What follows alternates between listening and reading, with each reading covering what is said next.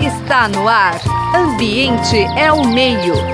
Uma conversa sobre as questões do nosso dia a dia.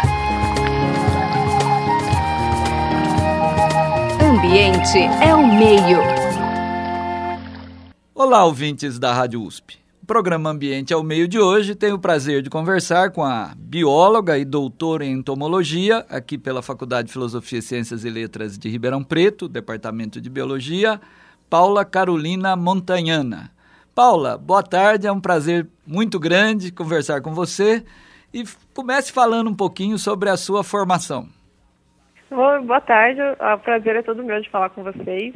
É, bom, a minha formação, eu tenho graduação em Ecologia pela Unesp de Rio Claro e eu comecei a ter contato com essa temática de abelhas e conservação no segundo ano da graduação, quando eu comecei a fazer estágio com a professora Maria José de Oliveira Campos. E aí, durante a, a, minha iniciação científica, eu participei de alguns projetos, e o maior deles foi o projeto Polinizadores do Brasil, onde eu fazia parte da rede dos polinizadores de tomate. Então, nós estudávamos é, diferentes é, ambientes no quais o tomate era polinizado, né, quem eram os polinizadores. E aí eu segui para o mestrado com a professora Maria José, também aqui na, na Unesp de Rio Claro, no, na, no programa de zoologia. E aí, ao final do mestrado, eu ingressei, então, no doutorado em entomologia e da, da, da filosofia e fui para a área de ecologia de paisagens, essa abordagem que eu já tinha vontade de trabalhar há algum tempo, e sob a orientação do professor Carlos Alberto Garófalo, eu comecei a trabalhar com as abelhas e vespas solitárias. Então, eles foram meu organismo de estudo é, do meu doutorado com essa abordagem de ecologia de paisagens, né? entender como que, que, a estrutura da paisagem, como que os diferentes é, alterações que o homem provoca no ambiente podem afetar essas comunidades. Então, já vai fazer acho que um pouco mais de 10 anos que eu estou nessa área com as abelhas e vespas solitárias. Está convivendo com as abelhas e vespas. Então vamos Sim. começar explicando para o ouvinte a diferença. Quer dizer, não é picada, né? Eu tenho abelha que pica, abelha que não pica, a vespa que pica. Sim. O que é que diferencia para o grande público uma abelha de uma vespa? Olha, se a gente olhar para a abelha e para uma vespa, a grande diferença morfológica né, no corpo delas é que a vespa, a gente fala que ela tem uma cinturinha. Então a gente consegue ver que entre o abdômen e o tórax tem um, um, um, um pedicelo que a gente chama, que é o que confere a elas uma cinturinha, enquanto que as abelhas não. As abelhas elas não têm essa essa cinturinha, a maioria delas. Num, num desfile de beleza aí, as abelhas iriam lá para para Miss Brasil já passaria dos limites, né? É, não, é, não tem a cinturinha, a tão famosa cinturinha de vespa. As abelhas, infelizmente, não têm. Mas é uma característica assim que o, grande público olhando, né, consegue diferenciar assim por cima, ah, isso daqui é uma abelha, é uma vespa. É, outra diferença é com relação ao comportamento delas. A, as abelhas, elas conseguem ter a, a, é, a sua fonte de proteína em, em pólen, no pólen das plantas enquanto que as vespas elas buscam a sua fonte de proteína em proteína animal. Então as vespas são predadoras, né? Predadoras de lagartas, predadoras de aranhas. Essa é basicamente a grande diferença entre elas. É por isso muito comum a presença dessa vespa. O mosquito do, doméstico é um tipo de vespa? Não. Não, não. aí é outro. Você viu que eu não entendo nada do assunto, né, Paula? Não, o mosquito ela está numa outra ordem, né? As abelhas e vespas são ordem menóptera e, a, e os mosquitos já são ordem díptera. Então tá bom. Então agora vamos falar um pouquinho de outra característica da tua pesquisa. A gente até já teve aqui o professor Garófalo no estúdio, ele já explicou uhum. um pouquinho, mas sempre é bom voltar ao tema. O que são os insetos solitários, né? E por que, que você escolheu esse tipo né, de, de inseto para sua pesquisa? Ah, o, os insetos solitários, falando, vamos focar um pouco nas abelhas nas vespas, elas não têm colônia. Essa é a, basicamente a principal diferença. Enquanto que a abelha do mel, né, elas têm grandes colônias, até com milhares de indivíduos, as abelhas solitárias, é uma única fêmea, ela é responsável por construir o ninho, por levar alimento para esse ninho. Então é uma única, um único indivíduo, uma única fêmea que ela faz todas as atividades referentes à, à construção e manutenção do ninho. Então elas não, não, não têm rainha, elas não produzem mel. E, e, a questão da fecundação, quer dizer, como é que é? Tem, é, também tem o macho, mas ele não participa na vida familiar. É um, é um não. pouco. É, o macho, ele vive geralmente menos tempo que a fêmea, só o momento mesmo dele se acasalar e logo depois disso, na maioria das espécies, ele acaba morrendo e aí sim a, a abelha fêmea, ela é responsável então por encontrar o local para construir o ninho, construir o ninho, aprovisionar ele com pólen, é, fazer a postura dos ovos. Então o macho ele vive pouca, poucos dias ou poucas semanas. E a. Cite alguns exemplos, assim, acho que vem à mente sempre a mamangava, né? Não sei se é um, um bom exemplo. Ah, mas tem mamangava... alguns mais comuns, assim? Tem uma mamangava, que a gente chama mamangava de toco, que é aquela que tem a capacidade de, de escavar a madeira Isso. mais podre. Ela é uma abelha solitária, sim. E ela é, uma, é a principal polinizadora do maracujá. É isso que me informaram mesmo. Eu tinha um colega que tinha uma plantação de maracujá e disse que sem a mamangava não tem maracujá, né? Não tem mesmo. Ela, eu falo a principal polinizadora porque tem várias espécies da mamangava, mas se não tem, não vai ter o maracujá e por isso que ele é tão caro. E, e, quer dizer, parece que um dos motivos da escolha dos insetos solitários é que eles são bons indicadores biológicos. É isso? Explica um pouco o que seria um indicador biológico. O indica, é, as abelhas e vespas solitárias elas são ótimos indicadores biológicos porque, de acordo com as espécies que ocorrem no ambiente, a gente consegue saber se aquele ambiente está bom ou está ruim. A gente olha quem são as espécies, olha a, a quantidade que essas espécies estão ocorrendo. E no meu caso, eu escolhi trabalhar com as abelhas solitárias porque eu precisava coletar em várias paisagens. Então eu coletei em 29 pontos lá na Cantareira. E trabalhando com a técnica de ninho armadilha, que é confeccionar tubinhos né, de cartolina que vão imitar as cavidades pré-existentes, então essas abelhas elas vêm e constroem o um ninho né, né, nessas armadilhas. Então otimiza muito mais né, o trabalho, né? É muito mais rápido. A gente coloca a armadilha em campo e depois volta mês a mês para conferir se, se construiu o ninho. Então a gente juntou o útil ao agradável um, uma comunidade que são ótimos bioindicadores que vão dizer para a gente como que está a qualidade daquele ambiente e também um método de coleta bem prático para um número alto de amostragem.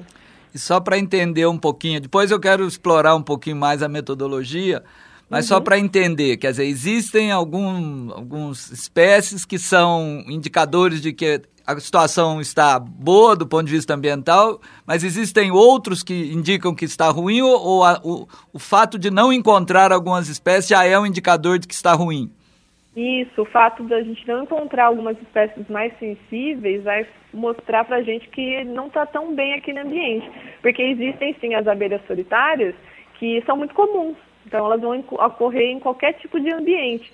Mas quando a gente olha para a comunidade, que é o conjunto de espécies de um ambiente, a ausência de uma e de outra e, e a quantidade na qual elas acontecem também dizem para a gente se o ambiente está bom ou está ruim. Muito bem. É, acho que você já adiantou um pouquinho, mas vale a pena explorar a importância dos insetos para a vida no planeta. Ah, é total. Se a gente focar só em abelha e vespa, que é o, o caso que eu estudei, as abelhas são os principais polinizadores né, no, no ambiente terrestre. Então, ah, muitos dados dizem que a nossa alimentação depende em 75% de alimentos que são polinizados pelas abelhas. Então, com a diminuição ou desaparecimento delas, nossa alimentação e a qualidade de vida está muito comprometida. Já as vespas, elas são ótimos controle, agentes de controle biológico. Então, como elas são predadoras, muitas das, das espécies de vespas vão predar, por exemplo, pragas de cultivos. Então, elas estão ali exercendo, né, realizando um serviço ambiental que de, de, extrema importância. E já aquelas vespas que predam, por exemplo, aranhas, né, aranhas não são pragas é, de cultivo agrícola, mas essas vespas controlam as populações de aranha. Então, elas também têm essa função de, de controle populacional. Ou seja, é são essenciais na vida, né? Sim, essenciais. Né? Não, não dá para pensar na, na vida do jeito que nós conhecemos hoje sem esses insetos e outros tantos também. E eles estão desaparecendo, né? Eu me lembro, eu vim aqui para o campus de Ribeirão na década de 90 e você tinha uma época do ano que eram várias caixas de captura, né? Aí as abelhas africanizadas, mas eram número muito grande de enxames. Hoje eu acho que até já desistiram de colocar caixas de captura, né, Paulo?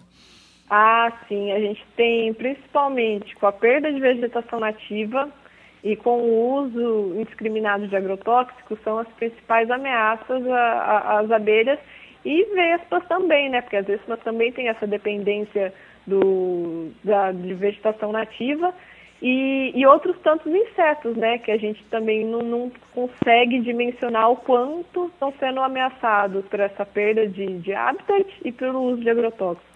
Bom, vamos falar agora, eu achei interessante também a, a área, né, ecologia de paisagens, me pareceu um nome muito interessante. O que que, o que, que sintetiza essa ideia? A ecologia de paisagens, ela é uma ciência é, um pouco mais recente, e, e basicamente é, a ecologia de paisagens ela estuda o, o ambiente, né? Como o, o, o, que existe no ambiente, se é mata, se é pasto, se é cidade, é, qual é a configuração que elas que, que nós temos numa paisagem, né? A paisagem é, quem determina o tamanho da paisagem geralmente é o pesquisador. Mas, é, resumindo, a ecologia de paisagens ela vai estudar como que, o, que, os diferentes ambientes e como que a configuração desses ambientes está influenciando, por exemplo, no meu caso, numa comunidade de insetos. E como que as alterações que ocorrem nesse meio também vão refletir na, num, num, num serviço ecossistêmico ou, num, ou numa comunidade. Muito bem. Então agora vamos falar mais diretamente do teu doutorado. Explicar um pouquinho, você já contou algumas, alguns aspectos, mas vamos explicitar mais qual foi o objetivo, né? E como é que uhum. você atingiu esse objetivo. Ah, o objetivo principal da, da, do meu doutorado foi saber como que a diversidade de ambientes e a quantidade de floresta, como que eles influenciavam na comunidade de abelhas e vespas. Então, para isso, nós fomos até a região do corredor Cantareira-Mantiqueira, né, que fica ao norte da cidade de São Paulo, porque ela, primeiro, é a segunda região do estado de São Paulo que mais tem remanescente de vegetação florestal, né, de Mata Atlântica, e ela tem um uso ali do, do, do espaço bem diversificado. A gente tem pastagem, a gente tem cidades, tem rodovias, tem plantações, né, tem eucalipto. Então, eu precisava dessa diversidade para entender e como que esses dois aspectos, né, a diversidade do solo e a, a quantidade de florestas, iriam interferir na comunidade de abelhas e vespas. Bom, e aí, quer dizer, como é que você construiu, né? Você falou lá da questão dos ninhos, quer dizer, conta um pouquinho a metodologia. Trabalhava com contagem, como é que foi um pouco? É, nós selecionamos 29 paisagens lá na região, que eles tinham diferentes quantidades né, de, de, de vegetação florestal e diferentes níveis de diversidade do solo. Então, para isso, nós confeccionamos ninho armadilhas e instalamos esses ninhos armadilhas na borda de fragmentos florestais, né? Padronizamos os 29 pontos, todos na borda de fragmentos florestais. E a cada mês eu voltava lá e fazia a inspeção desses ninhos para ver se as abelhas e vespas tinham ocupado eles. Então eu fiz essa amostragem de setembro a março que são os meses né, do período chuvoso e quente, onde os insetos são mais diversos né, e mais ativos. E, e aí eu fazia a contagem, quantas espécies eu encontrava por paisagem, a abundância de, dessas espécies, né?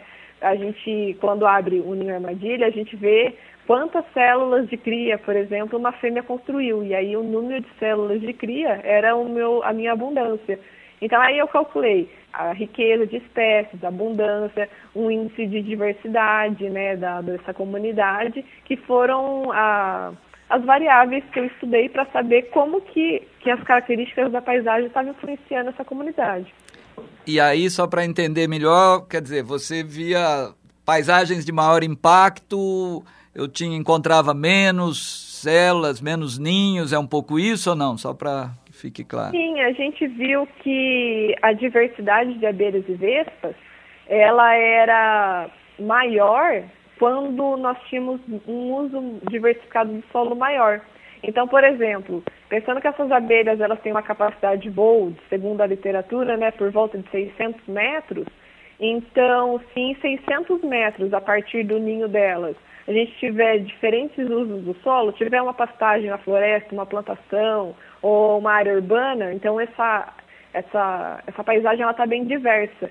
Então, a comunidade de abelhas vespas, ela também ela é mais diversa, porque elas vão conseguir encontrar ali é, diferentes recursos que elas precisam, né? A flor para conseguir o pólen néctar, é, o material para ela fazer o ninho. Então, e isso numa escala que a gente chama de escala local, que foi a escala de um quilômetro.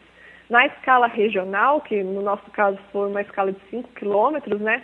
A partir do ninho dela, a gente traçou uma linha de 5 quilômetros. Foi muito importante a presença de florestas.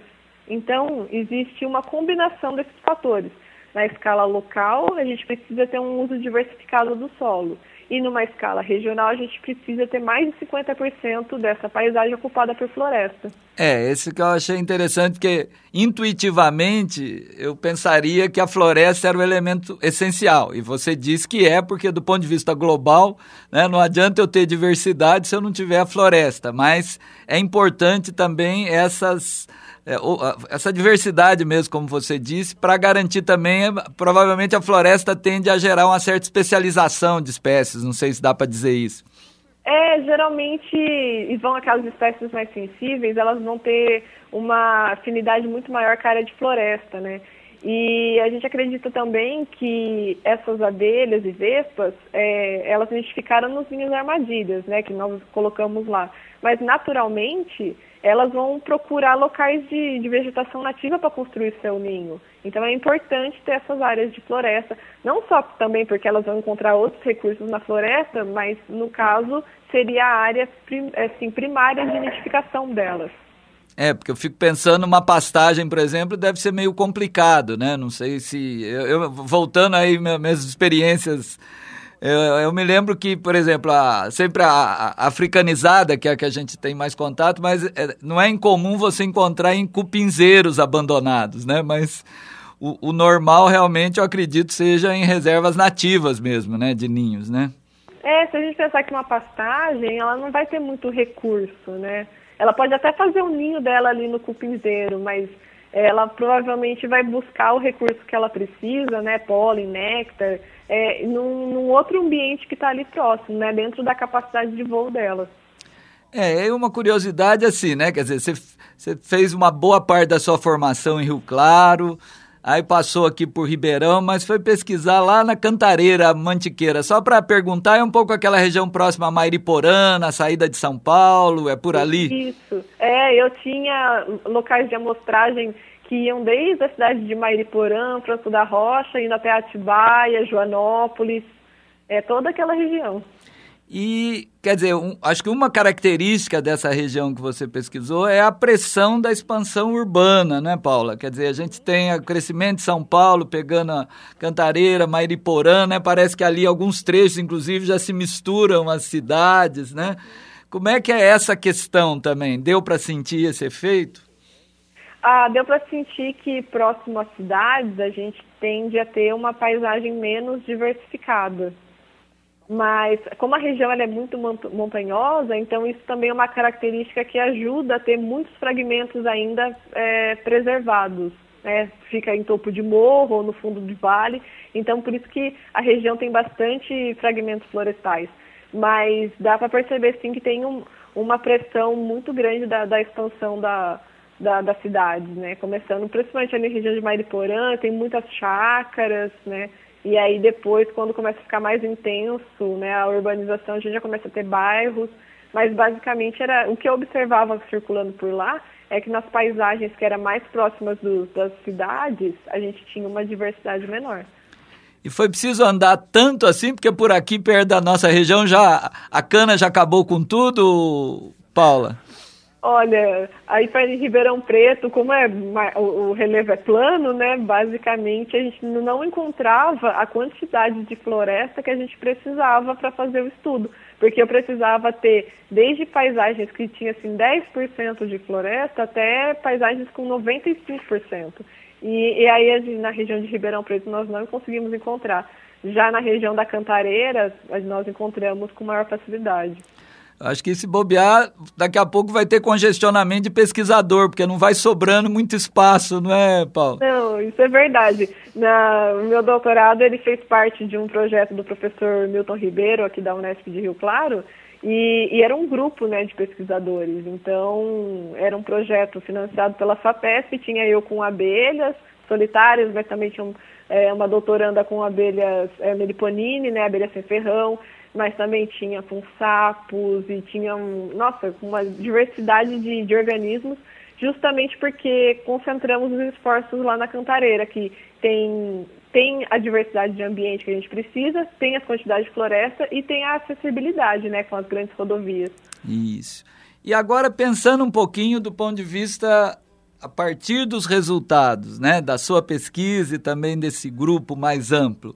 Quer uhum. dizer, o que que dá para pensar, o que que nós precisamos fazer com a cantareira e não só com a cantareira, né, Paula? Oh, primeiro de tudo, a gente precisa preservar os fragmentos de vegetação nativa que existem, uh, investir em restauração. Pode ser a, a regeneração natural né, da, da, vegetação, por exemplo, lá na Cantareira tem muitas áreas de pastagem abandonada que a vegetação está se, se regenerando naturalmente. Então, isso faz com que a gente tenha uma quantidade maior de vegetação nativa. E quando possível, para a gente planejar o uso da terra, pensar em, em usos da terra que sejam menos agressivos, né? Então, agroflorestas, ou numa agricultura orgânica, ou numa pastagem que não seja tão manejada, né, a ponto de ficar aquela pastagem que a gente fala uma pastagem limpa. Se for uma pastagem suja, sabe, como algumas herbá, plantas herbáceas, isso também é fonte de alimento para as abelhas. Então, se não é possível é, manter a vegetação florestal, e a gente sabe que né, precisa das atividades né, humanas ocorrerem, então vamos pensar num planejamento, num, num uso da terra que, que, não seja tão agressivo para os polinizadores e para os agentes de controle biológico. E, e, do ponto de vista aí, pensando né, mais amplamente, do, do, do ponto de vista da tua revisão na área, quer dizer, quais são as espécies que estão mais ameaçadas? A coisa está. Porque a gente fica pensando assim: a, as abelhas que vivem em colônia, embora tenham um grau de sofisticação, aparentemente também tem mais mecanismos de defesa. Não sei se minha análise está correta. A gente fica pensando as abelhas solitárias, se elas também não são mais frágeis, se o risco sobre elas, as abelhas e vespas, se não é maior o risco de extinção. Tem alguma relação? Não dá para afirmar nada. Olha, o que a gente sabe de, de, estudos né, anteriores é que as populações de abelhas e, e vespas solitárias, elas naturalmente são menores. Né? Então, se a gente pensar que uma colônia, por exemplo, da abelha sem ferrão tem milhares de indivíduos, né? Isso constitui uma colônia, a abelha solitária é uma única fêmea, né, que vai ser responsável por fazer toda a, a construção do ninho e, e, colocar alimento. E se essa, essa abelha né, morre, essa fêmea morre, então aquele ninho ficou né, para trás, não foi terminado. Então, naturalmente, elas são mais sensíveis é, do que se a gente pensar nas abelhas sociais, nas vespas, vespas sociais. Então, pode dizer que elas são um pouquinho mais ameaçadas. E o Brasil né, é conhecido assim pela sua diversidade. Quer dizer, eu posso dizer que existem espécies de vespas, de abelhas que vão desaparecer antes mesmo de serem conhecidas? Ah, com certeza. Principalmente em regiões que têm pouco, é, é, historicamente é pouco estudado, por exemplo, é, mais para o interior do Brasil, ali na região de transição Cerrado-Amazônia ou mesmo a floresta amazônica, é, sempre que tem estudos ali de, de inventário de, de, insetos, de abelha e vespa, sempre tem espécie nova. E com o avanço do desmatamento, você, realmente vão ter espécies que vão desaparecer, a gente nem vai conhecer. E o que assusta, Paula, é essa, essa questão das queimadas, né? Porque eu acho que se tem uma coisa que impacta diretamente os insetos, são as queimadas, né? Sim, é, e, e, essas as abelhas e vespas que eu estudei, elas fazem, elas são chamadas de que identificam cavidades pré-existentes, porque elas não têm a capacidade de escavar um solo ou de escavar uma madeira morta, elas vão usar uma cavidade que já existe na natureza. Geralmente essas cavidades, elas são galhos de árvores, são troncos, e vem a queimada, né, destrói toda essa vegetação e aí a gente tem centenas e milhares de ninhos sendo perdidos. Bom, Paula, infelizmente, né, o nosso tempo terminou, a coisa voa aqui. Então, eu queria concluir, né, agradecendo muito e deixando um minuto final, se você quiser deixar uma mensagem, um contato, um e-mail, um site do grupo de pesquisa, aí eu sei que você está agora em Rio Claro, então fique à vontade. Sim, olha, eu agradeço demais a participação no programa. É, eu queria deixar o site do Laboratório de Ecologia Espacial e Conservação, aqui do Departamento de Ecologia da Unesp, que é o LEC, que é L-E-E-C. E eu também tenho uma, um perfil no Instagram, que é um perfil profissional, onde eu falo da vida de cientista, e falo das abelhas, que é a minha grande paixão, que chama profissão.ecóloga. E, e quem quiser, tiver curiosidade de acompanhar o dia a dia do, de uma pesquisa ou quiser saber mais de abelhas, é, é só me encontrar no Instagram. Muito obrigado. O programa Ambiente ao Meio de hoje conversou com Paula Carolina Montanhana, que é bióloga e é doutora em entomologia pela Faculdade de Filosofia, Ciências e Letras aqui de Ribeirão Preto, no Departamento de Biologia. Já temos uma outra pauta, Paula. Muito obrigado. Muito obrigada. Você acabou de ouvir Ambiente é o Meio. Produção e apresentação: José Marcelino e Marcelo Pereira. Música tema: Evandro Navarro. Sonoplastia: Mário Valdo Avelino. Ouça também este e outros programas em www.ribeirão.usp.br.